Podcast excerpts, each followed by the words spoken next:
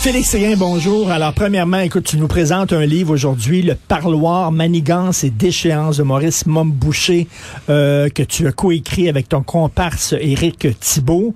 Euh, premièrement, euh, il faut que je te pose la question que ma blonde me posait. Est-ce qu'il dort de temps en temps, Félix? Dors-tu? Parce que je te le dis souvent, tu es une machine, c'est incroyable. Ben, on dort euh, quand on peut. Tu fais JE, tu fais le bureau d'enquête avec moi tous les jours à Oui. Cube Radio.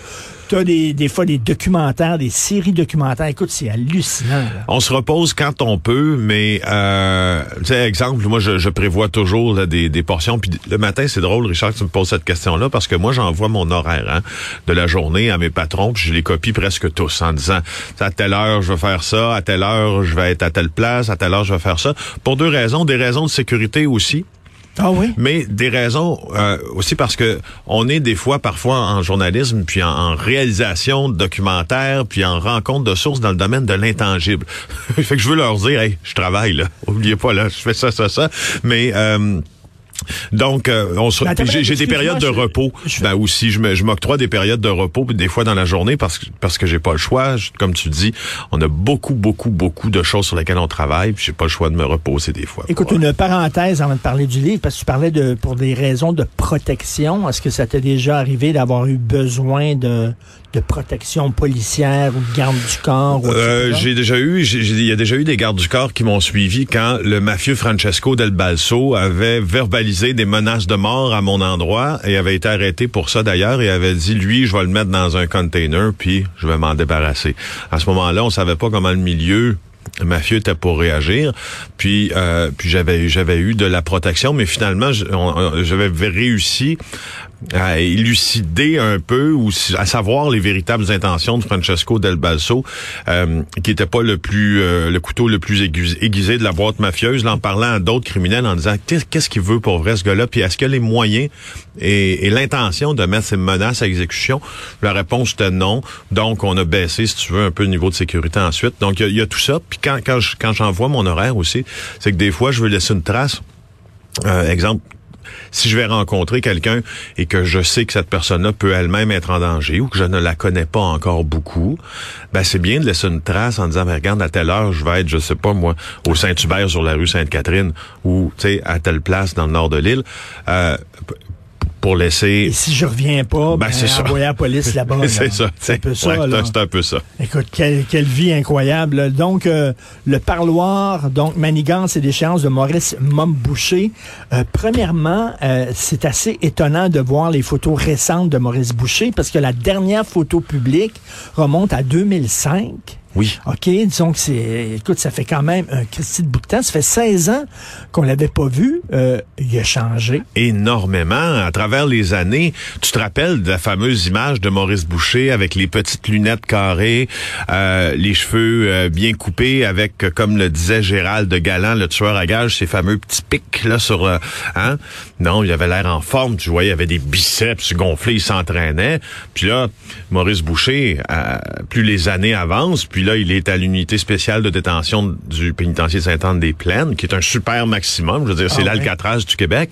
Alors, ça... Il a quel âge, là? Maurice Boucher, il a euh, près de 70 ans, là, maintenant. Il a Les 68. cheveux tout blancs. Il a les cheveux euh, tout Il a blancs. pris beaucoup de Il a poids. pris beaucoup de poids. Il y a un policier qui me textait hier en parlant de l'image de la première de couverture du livre en disant Santa is a murderer. Donc le Père Noël est un meurtrier parce qu'il ressemble un peu. C'est vrai qu'il ressemble au Père Il Noël. ressemble à un Père Noël de centre d'achat. On sait, tu dis qu'il est dans un pénitencier sécurité maximum. Il est là pour avoir euh, organisé finalement le meurtre de deux, euh, deux gardiens de prison. Oui. Finalement, on s'en souvient de Diane ça. Lavigne et Pierre Donc, Rondeau. Il le sait qu'il sortira pas. Exactement. Il est sentencé à vie. Euh, il a été aussi accusé de 13 autres meurtres après le meurtre des, euh, des gardiens de prison, Diane Lavigne et Pierre Rondeau.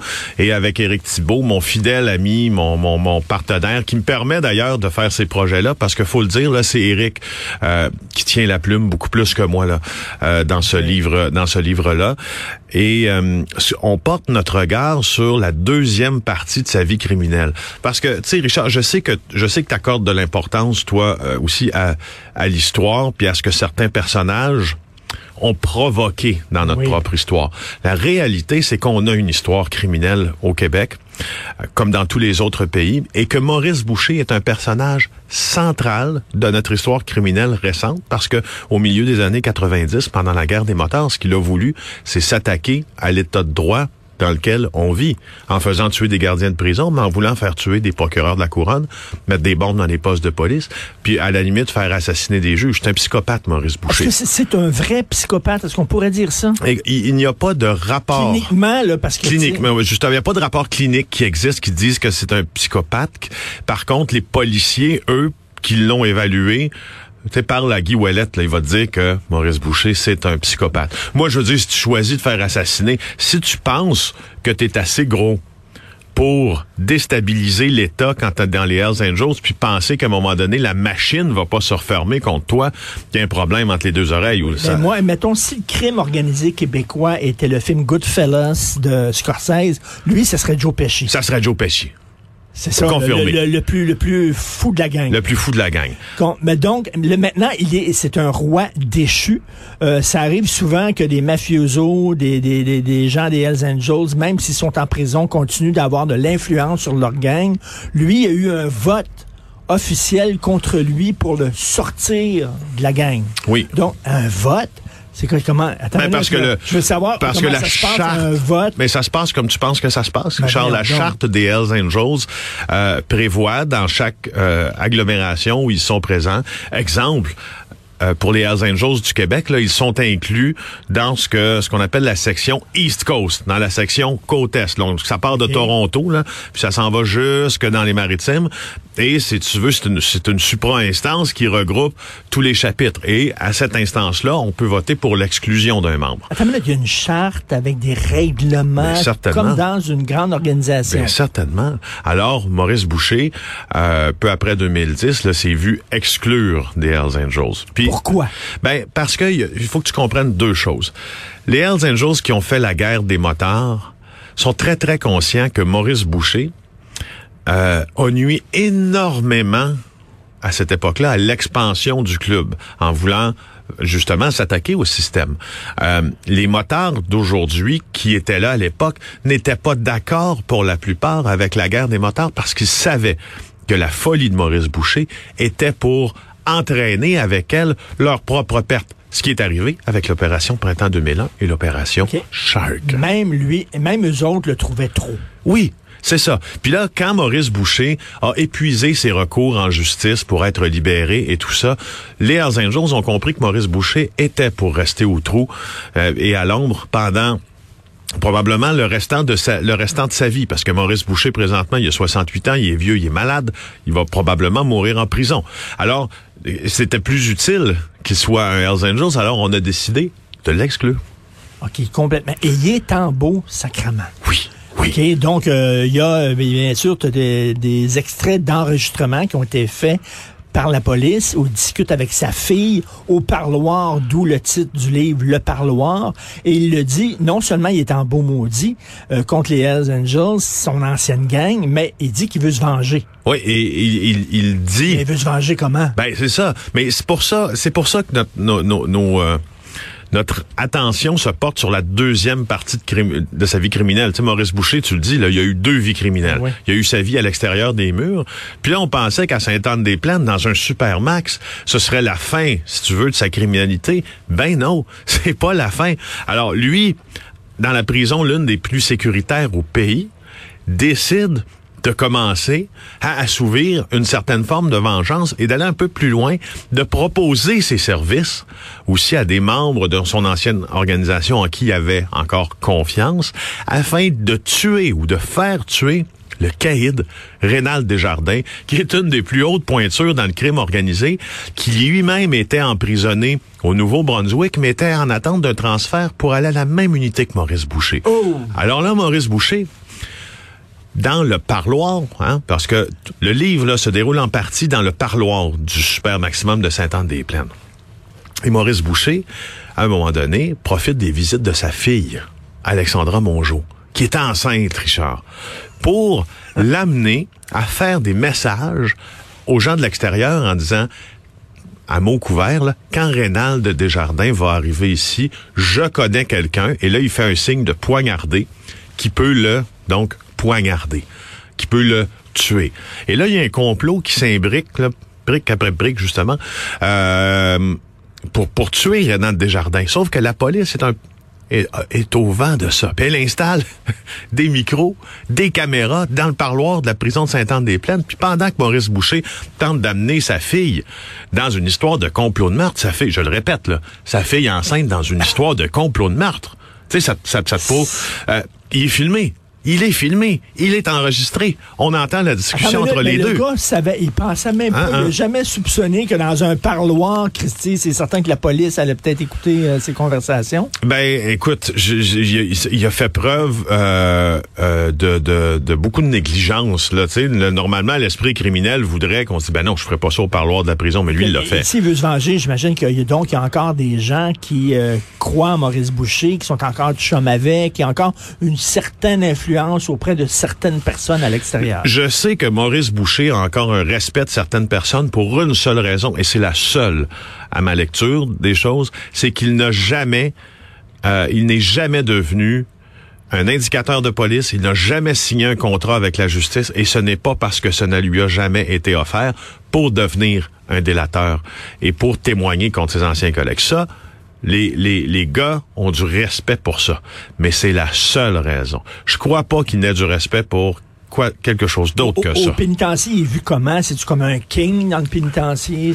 C'est, euh, écoute, il fait partie euh, d'une aile de la prison hyper protégée où il y a plein de gens comme lui qui sont des psychopathes. Je ne crois pas qu'il bénéficie d'un énorme respect et j'en prends à preuve une discussion qu'il a avec sa fille Alexandra Monchot parce qu'on entend quelqu'un dans le parloir à côté de leur duo là et il dit à sa fille et là moi ça ça m'a glacé le sang.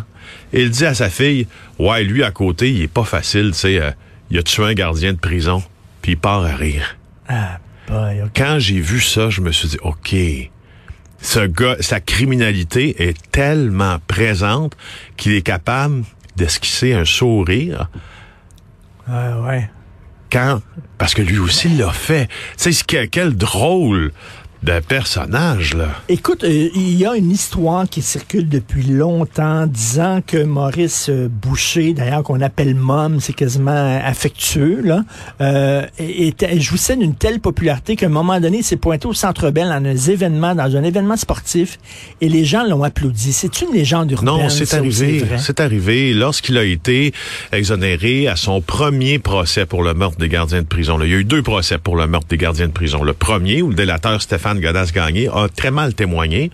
Le procès euh, s'est soldé par un acquittement. Alors, Maurice Boucher, les images existent, euh, on, les diffuse à GIA d'ailleurs ce vendredi, sort de la salle euh, du troisième étage du palais de justice triomphant, flanqué de tous ses membres Hells Angels qui crient puis qui oui, oui, oui, direction Centre Bell, ou Centre Molson à l'époque, pour le gala de boxe, je pense, qui impliquait un combat de Davilton. Et effectivement, les policiers qui étaient en filature cette journée-là, et c'est écrit dans les rapports, l'ont vu recevoir une ovation. Puis il y a une raison pour ça.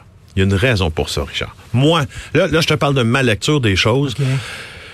Tu sais que les Hells Angels québécois représentent une forme de criminalité, si tu veux, canadienne, française, un peu plus accessible euh, que la mafia, donc une criminalité qui, entre guillemets, nous ressemble. Je mets des gros guillemets à nous ressemble, là. Tu sais, à laquelle on peut dire, tu sais, lui, il s'appelle Robert Bordelot. Il reste dans le quartier Maison Maisonneuve. Je le connais, c'était mon voisin. il est pas si pire que ça. Puis là, il est rendu un J'ai grandi à Verdun, dans un milieu euh, assez pauvre. Et euh, ces gens-là, tu sais, étaient vus, tu sais, comme la gang de Pointe-Saint-Charles, aussi, là.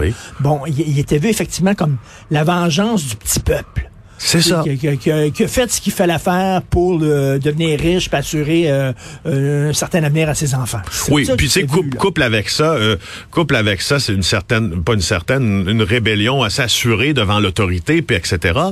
Et tu sais, tu as les ingrédients de la création d'un mythe un peu. Maurice Boucher, ça a été un peu ça. Écoute, moi je me suis rendu à Cossapscal où il est né cet été pour aller interviewer des gens, donc ses oncles, ses tantes, sais, des fois, tu te poses la question, pourquoi je les ai jamais entendus parler, ces gens-là? Tu sais pourquoi? C'est parce que c'est jamais arrivé que quelqu'un y aille pour essayer de les faire parler. Puis, j'ai parlé à sa cousine, écoute, qui est conseillère municipale de Cossapscal, dans la vallée de la Matapédia, qui me raconte avec une désinvolture totale, ben oui, Maurice, là, tu sais, moi, Maurice, je peux pas le juger pour ce qu'il a fait. Hey, attends un peu. Maurice, il a tué deux gardiens de prison. Attends un peu. Je peux pas le juger. Puis là, elle raconte ça que... Oui. Puis tu sais, elle me dit ça. Tu sais, Maurice a toujours été très gentil quand il revenait. Mais, hey, attends un peu, là. Maurice Boucher a déjà été déclaré ennemi public numéro un au Québec. C'est à cause de lui qu'on a voté la loi sur le gangstérisme. Tu sais, écoute, moi, d'entrer dans ces zones-là de, de, notre passé, je dois dire que je trouve ça assez fascinant, mais, mais parfois étonnant. C'est du folklore aussi. Oui. Là. Et est-ce que, est-ce que Bon, tu te poses des questions lorsque tu fais un tel ouvrage. Est-ce que je participe aussi à l'édification du mythe de Maurice Momboucher, d'en faire une vedette? Pourquoi je fais pas la biographie de Ginette Renault plutôt que Maurice Boucher?